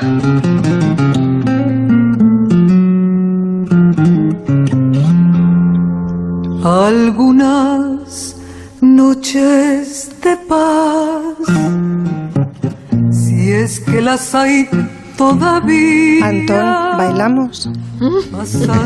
Pero no me beses, que me muero. Oye, hay algo que no has contado, Noelia, y que es importante para conocer a Onetti. Onetti es un tipo, como tú dices, que sufre una depresión, efectivamente. Sí. Pero es un tipo que decidió por sí mismo, a los últimos años de su vida, meterse en la cama Sí. y dedicarse a fumar y a, Y no levantarse, en la sí. cama. Y a no whisky, levantarse. sí. Bueno, y a bueno, los fármacos, sí, Sí, sí, sí. sí, un retiro. Bueno, y debía tener una personalidad que él mismo nunca supo cómo, cómo, cómo manejar, ¿no? sí, sí. Había un tremendismo en él, pero claro, ese tremendismo a ella la abismaba. También ella es poeta, ¿no? Y yo creo que hay, hay también algo que ella misma alimenta, ¿no? Cuando lees el poemario ves la sensibilidad infinita de esta mujer eh, con la inteligencia del también. Os tengo que decir que yo anoche leyendo Los Adioses, como os decía, que me tuvo hasta las tantas, eh, perdón la butad, pero de verdad creo que Onetti quizás sea el mejor escritor en lengua castellana ever. O sea, me quedé otra vez... No, no, que- que- que- no eres, que- no eres la única que lo piensa. bueno, Vargas Llosa, sé que tiene es un, pensamiento extendido. Claro, es que es, es esta, este existencialismo con esta, este lenguaje que te hace vivirlo, Es ¿no? único, es sí, es sí. único, es único, es extraordinario. Realmente Yo lo es que un me- escritor buah, fascinante. Me pregunto qué hacemos viendo series si tenemos estas Pues tenemos unos seriales aquí. Que alguien le haga una serie. Esto es, esto es increíble. Bueno, bueno, por favor. Noelia Danes siempre nos trae unas historias que... Yo me he quedado loca con los culebrón, nombres. Un Idea, culebrón poema. dices, Sí, pero- Yo me quiero llamar Azul y que Nuria, y que Nuria se llame Numen. Sí, sí. Numen Torreblanca. Numen, recoge la ropa que te has dejado tirar. No me parece una marca más que nada. De arroz. ¿eh? Sí. Ay, qué prosaicos nos hemos puesto después de tanta, de tanta lírica. Tanta poesía. Bueno, vamos a rematar, vamos a rematar a gol, además, eh, porque eh, posiblemente Real Madrid pueda ganar la liga este domingo. Sé que Santi nos Mañana. va a abandonar dentro de unos minutos. Sí. Vamos a dejar que nos dé la primicia, aunque ya Bueno, todo mundo- primicia, es la menos primicia de todas las Está primicias, porque ¿no? está anunciado el título para el Madrid, todo el mundo sabe que lo va a ganar, casi lo puede poner fecha, mañana si empata será campeón, juega eh, con el español y eh, pondrá, coronará una liga en la que prácticamente, que él ha dominado con una facilidad enorme, en una temporada buenísima de- del Real Madrid, un equipo que en, en algún aspecto parecía que estaba ya un poco gastado, ¿no? Con muchos jugadores veteranos, con Modric, con Kroos, con, con Benzema, jugadores que, que han pasado lo- los, los 30 años y en algunos casos que los han pasado ya eh, con, con, mucho tiempo. Por ejemplo, Modric. Modric está camino de los 37 años, Benzema tiene 34. Cross 32, camino de 33. Y sin embargo, eh, ha ganado la liga jugando bien, siendo eficaz, con algunas eh, incorporaciones yo creo que magníficas, más que incorporaciones, yo creo que ha sido el año de un chaval brasileño sobre el que había dudas y había debate y polémica, que es Vinicius.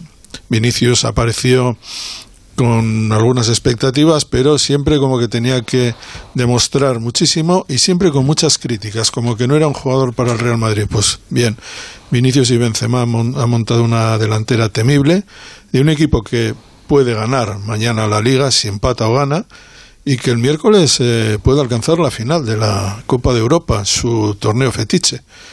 Y eso lo veo más difícil, la verdad. ¿Por qué? no, porque gané de dos goles al. al no, eh, bueno, pues que le puede ganar. Ya, bueno, lo puede ganar, sí, pero. Con, ganar de uno y llegar a la tanda de penaltis tampoco. Sí, sí, sí. pero tampoco. Pero vamos a ver, es que. No me quiero hacer ilusiones.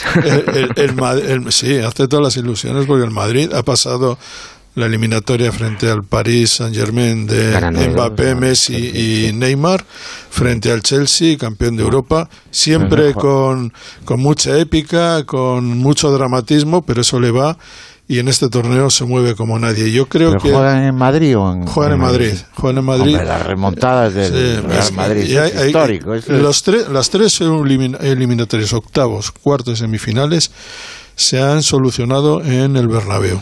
Y hay que decir que cuando el Madrid está a estas alturas de temporada en la situación en la que está ahora, con la posibilidad de rascar otra Copa Europa y tiene 13, es eh, un equipo formidable.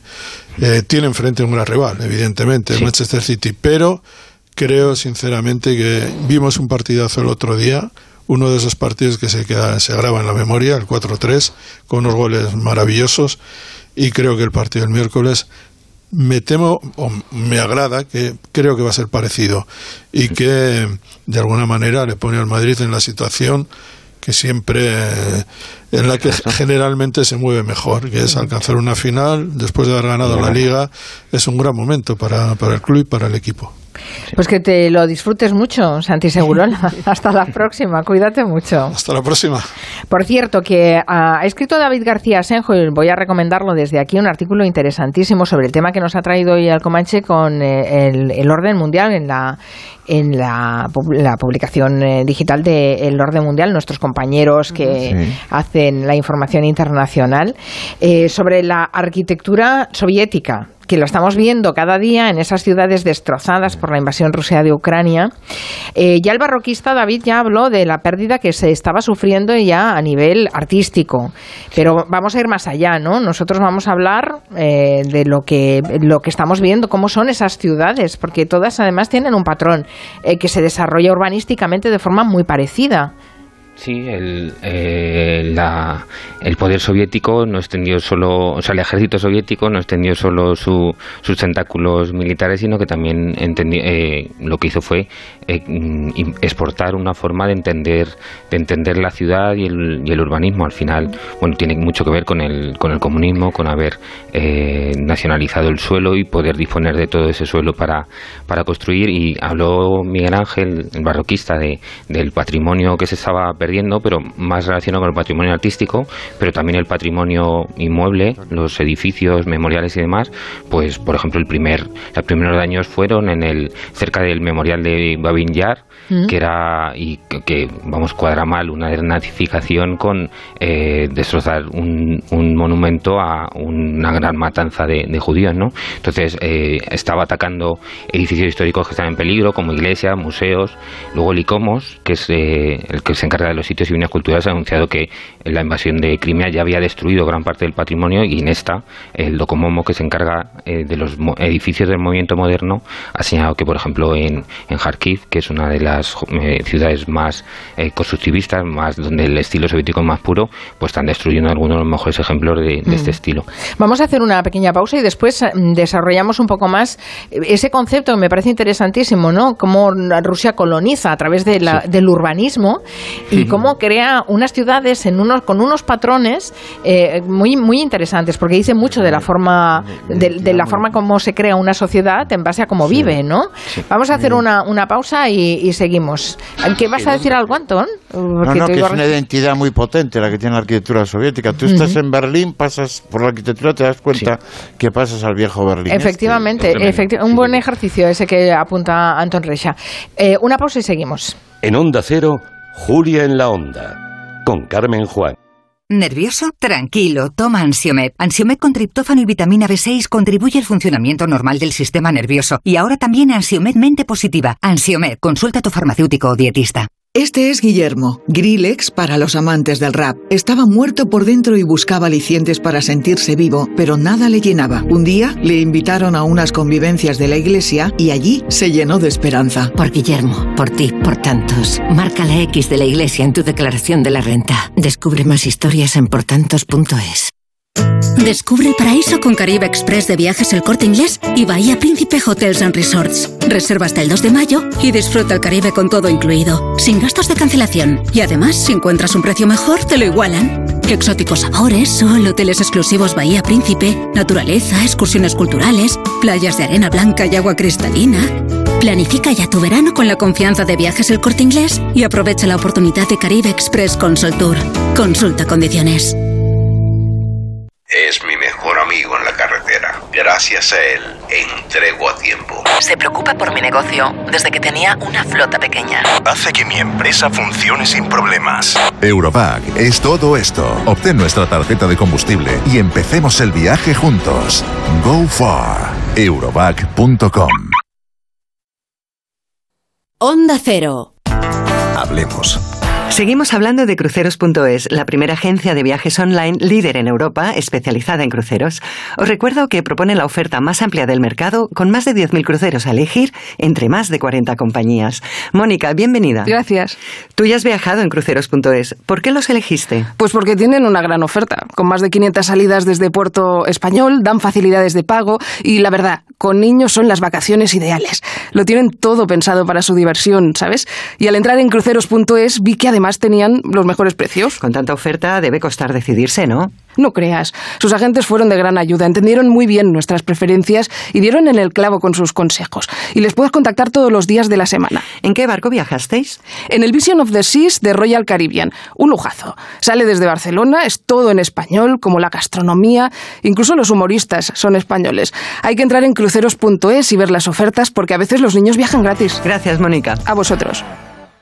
Radioteléfono Taxi, ahora con precio máximo garantizado. Llámanos al 91 547 8200 o descarga Pide Taxi. Más información en rttm.es. Un pingüino en mi ascensor en concierto en Memoryland Festival. El 28 de mayo en Valdemorillo. Seis conciertos, una única entrada. Hazte con la tuya en memorylandfestival.com. Tiendas Omnium, tiendas de descanso. Ven a las tiendas Omnium y date el gustazo de dormir en un nuevo colchón. Cuidamos de tu descanso, cuidamos de tu salud. Flex Tempur Vultex Picolín. Los mejores colchones a los mejores precios. 14 tiendas Omnium en Madrid. Encuentra la tuya en la tiendasomnium.es la primavera en Ocasión Plus. Hasta 6.000 euros de descuento en más de 5.000 coches. Compra 100% segura con hasta 3 meses de prueba y como siempre la mejor garantía del mercado. Ocasión Plus, número 1 calidad-precio. Ocasión Plus, 10 centros en Madrid. Localiza tu centro más cercano en ocasiónplus.com. Abierto sábados y domingos. Si tiene joyas de firma o artículos de oro y plata, llame al 91 534 6706 o vaya a la Plaza San Juan de la Cruz 9. Si tiene joyas de firma o artículos de oro y plata, llame al 91 534 6706 o vaya a la Plaza San Juan de la Cruz 9. Le pagarán el mejor precio al momento. Y también bolsos de Vuitton, Chanel y Hermès. Hola, soy Paloma Sierra. En Cuerpo Libre he bajado de una talla 46 a una 38. No sigáis buscando, este es vuestro sitio. Cuerpo Libre, 40% de descuento. 91 192 32 32. 98.0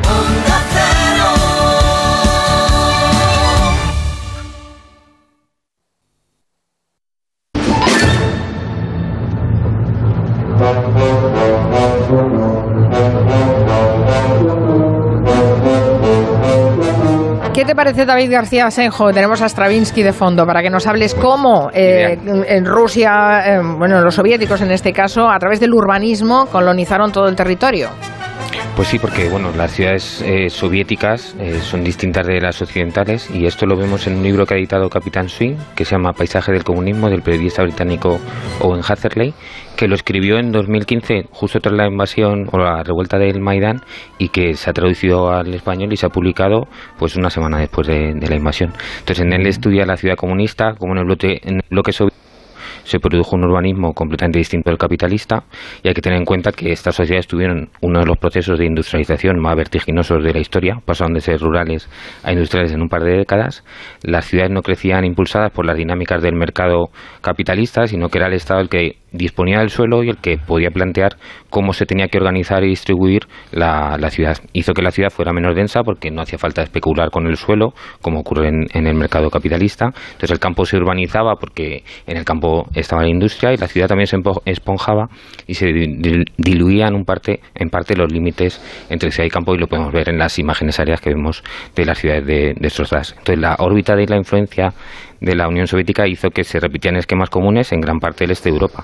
Cada país tenía su estilo particular, pero en general las estrategias eran las mismas y los nuevos espacios eran intercambiables unos por otros y además en una escala eh, totalmente distinta a la que podemos tener. O sea, nosotros a las afueras de las ciudades españolas o occidentales, pues hay sí hay bloques de estos que se repiten unos eh, iguales a otros, pero el periodista Owen Hatherley dice que allí sales a la ciudad y ves bloques y bloques y bloques y bloques y bloques y vas paseando y ves siempre lo mismo, ¿no? Entonces, bueno, el, el, libro es bastante interesante porque no solo habla de la vivienda, sino que también intenta desmenuzar de qué modo se entiende la ciudad soviética.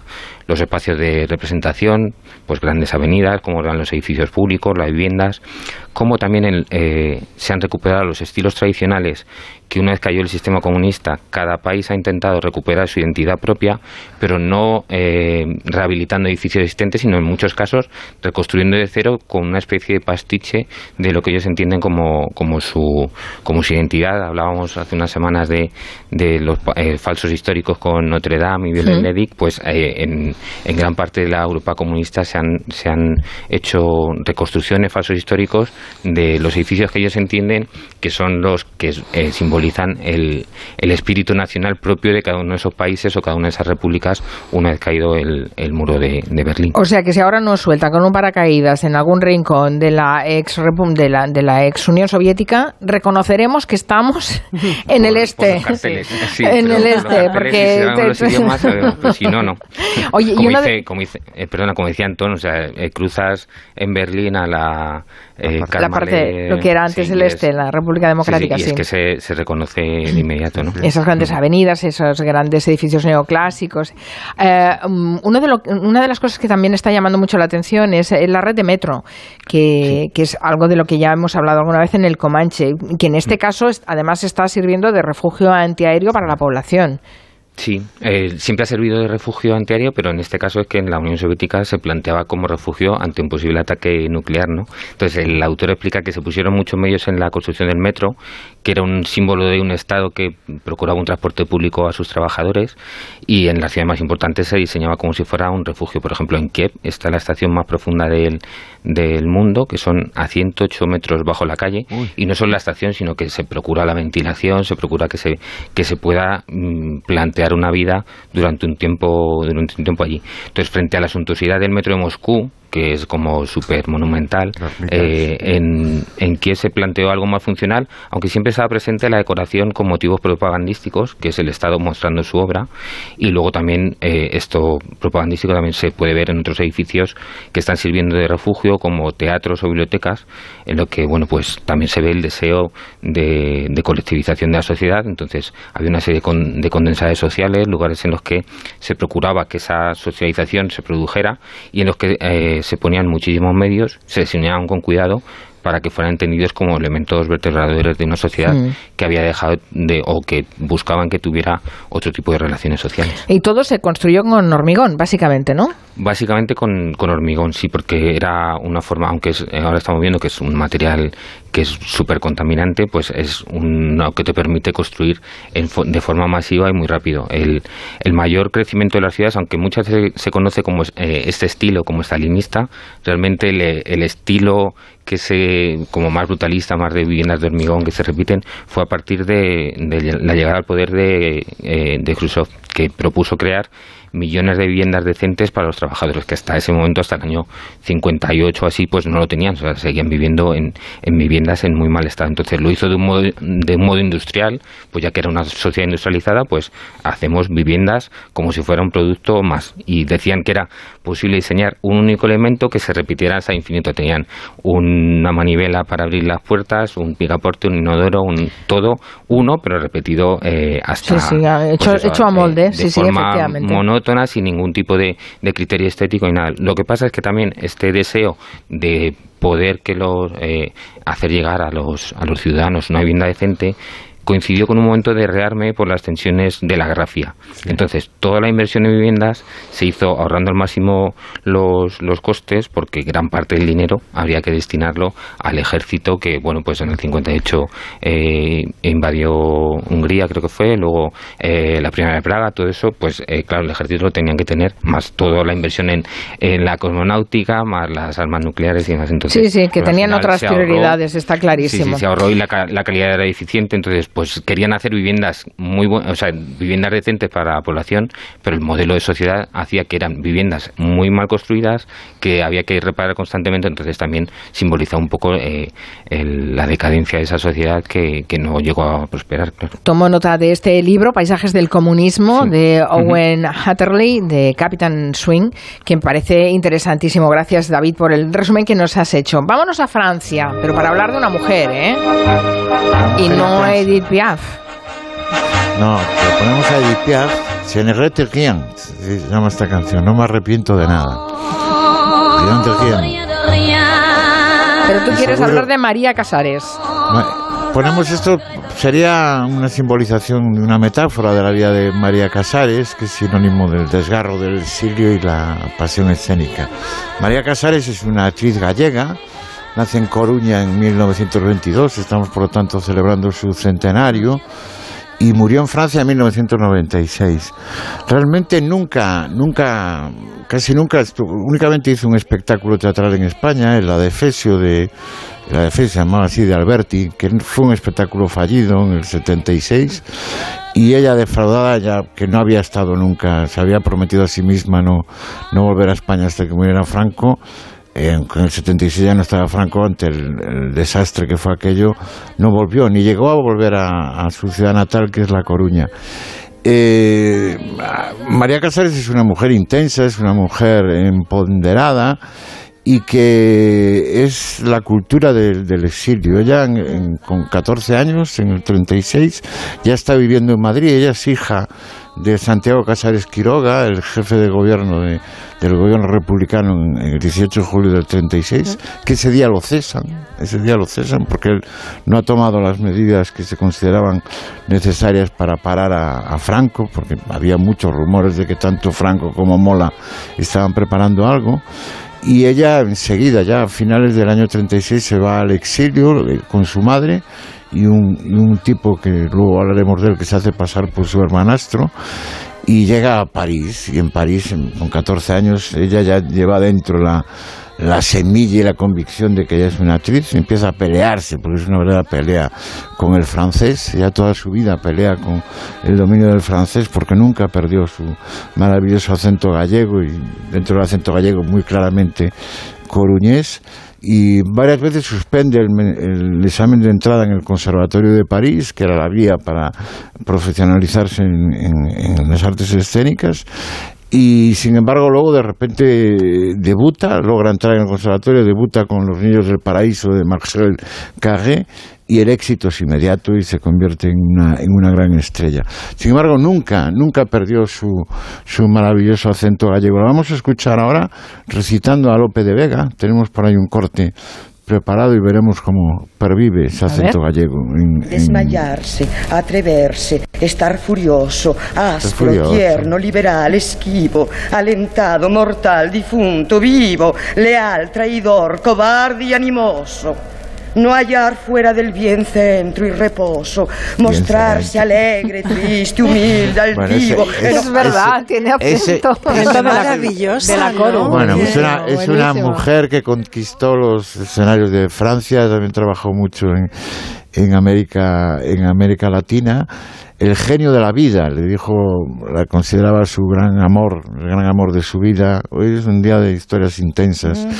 El gran amor de su vida fue Albert Camus, con el que nunca se casó. Tuvo una historia de amor que duró 16 años, interrumpida justo después de la guerra, cuando eh, la mujer de Camille, la mujer legal de Camille, vuelve de, de Orán, en Argelia, y, y Camille regresa con, con, ella, pero enseguida eh, retornan y vuelven a estar juntos y hasta el final, hasta la muerte de, de Camille, están juntos, aunque llevando esa, esa doble vida tuvo mucho éxito en la escena y alternó también la escena con el cine, aunque nunca le gustó el cine. No trabajó con los mejores directores franceses, pero ella decía que una actriz no era dueña de su trabajo en el cine. El, director es casi tiránico, ¿no? Con, un actor o con una actriz en el, cine, pero trabajó con grandes directores. Aquí Creo que la tenemos eh, en Orfeo de Cocteau, ¿no? En Orfeo de Cocteau. Vamos a, vamos a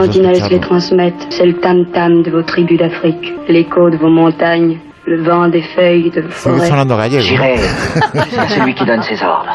Mon pauvre amour, il n'habite nulle part. Les uns croient qu'il pense à nous. A mí me parece un francés fantástico.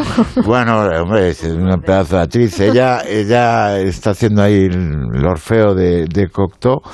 Pero bueno, además de, del éxito y el genio de la escena que es María Casares, ella decía es una mujer empoderada que dio, empoderada que, dio ejemplo con su propia vida, de sus convicciones y de sus principios. Ella se, se educó en un ambiente de, de, peculiar tolerancia. Es decir, el propio padre, Santiago Casares Quiroga, sabía que se, que se hacía pasar por el hermanastro, que él lo mantiene y lo manda al exilio con, con su mujer y su hija. En realidad se amante de la mujer, amante de la madre de María Casares, que a los pocos meses en Francia va a ser amante también de María Casares. Pero bueno, pero bueno, pero bueno. Fantástico. Oye, eso no es el Comanche.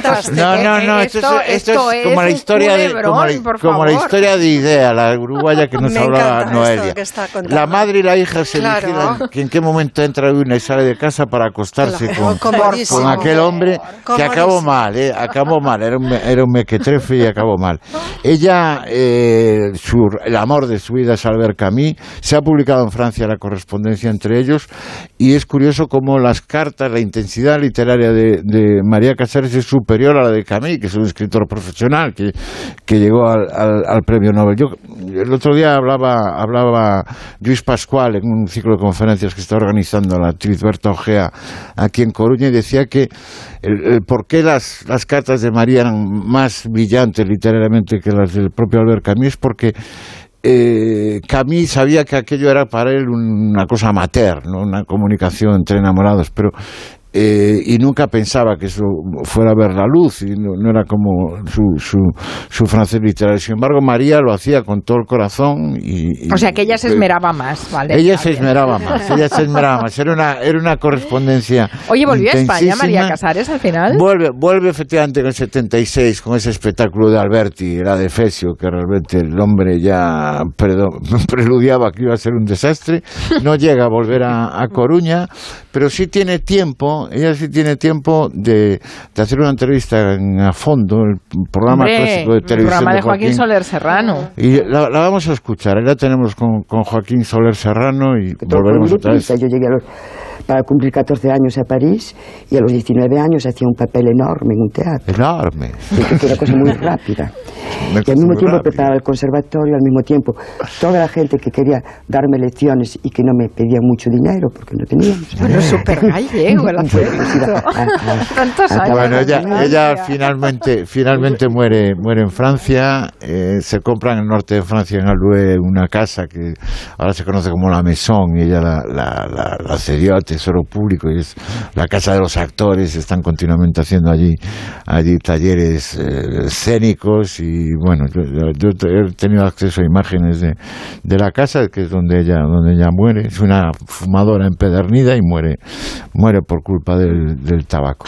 Yo recomiendo a todos que se interesen por la obra y la vida, las dos cosas son, son importantes de María Casares. Hay un, un documental en la serie Imprescindibles en la 2 de Televisión Española, que es muy bueno, y recomiendo también la lectura de una biografía novelada de Anne Plantagenet, que se llama La, eh, la única María Casares, y también, como no, la, autobiografía que ella hace, que se llama Residente Privilegiada. Ella fue una militante del exilio, tú piensas lo que es, lo que es el exilio, escapas de la Guerra Civil Española y de repente cuando estás empezando a levantar cabeza empieza la ocupación alemana en Francia, y con todo ella titula sus, sus, memorias residente privilegiada. Ella siempre se sintió una privilegiada al lado de la miseria, del, del holocausto de los judíos, dio acogida a muchísimos refugiados y una mujer intensa que vivió como quiso y,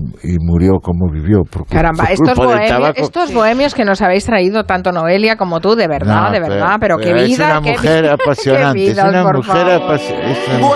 Que, que, parece la, la, editorial La Arlequina y el Comanche. A Granada, nos vamos a Granada. Vámonos a Granada, que nos lleva en concreto Nuria Torreblanca. ¿Por qué vamos a Granada, Nuria?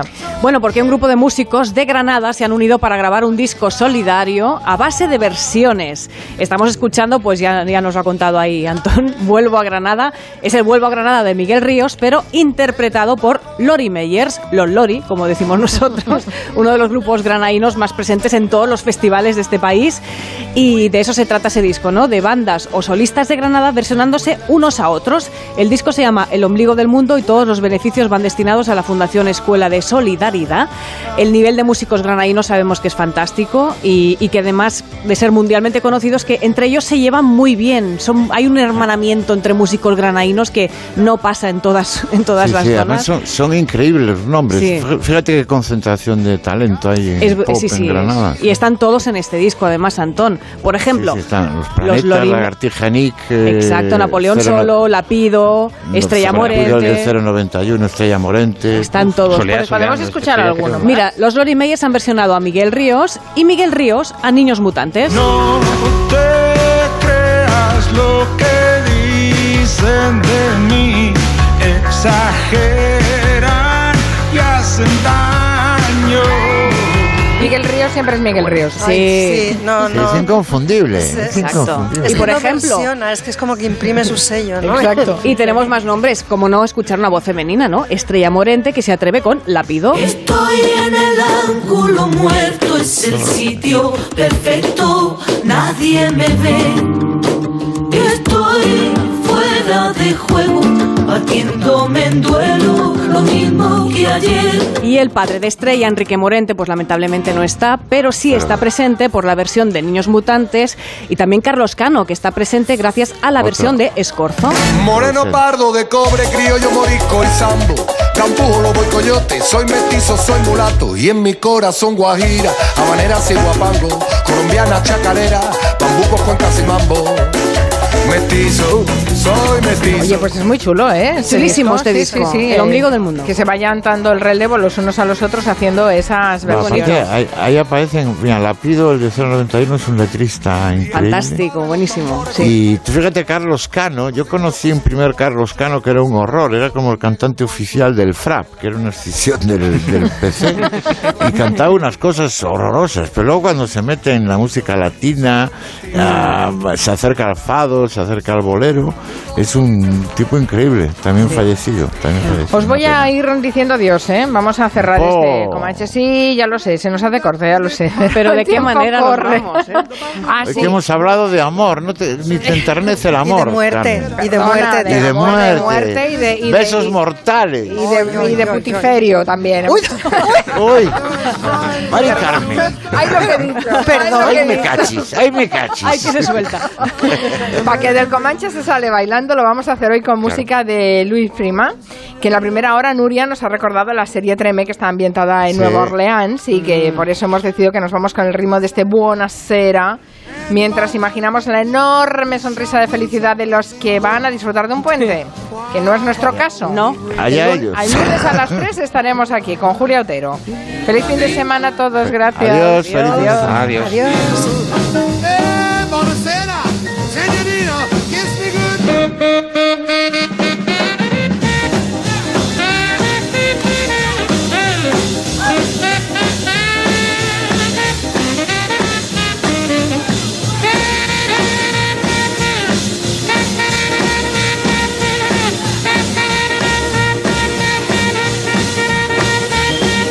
En Onda Cero, Julia en la Onda, con Carmen Juan.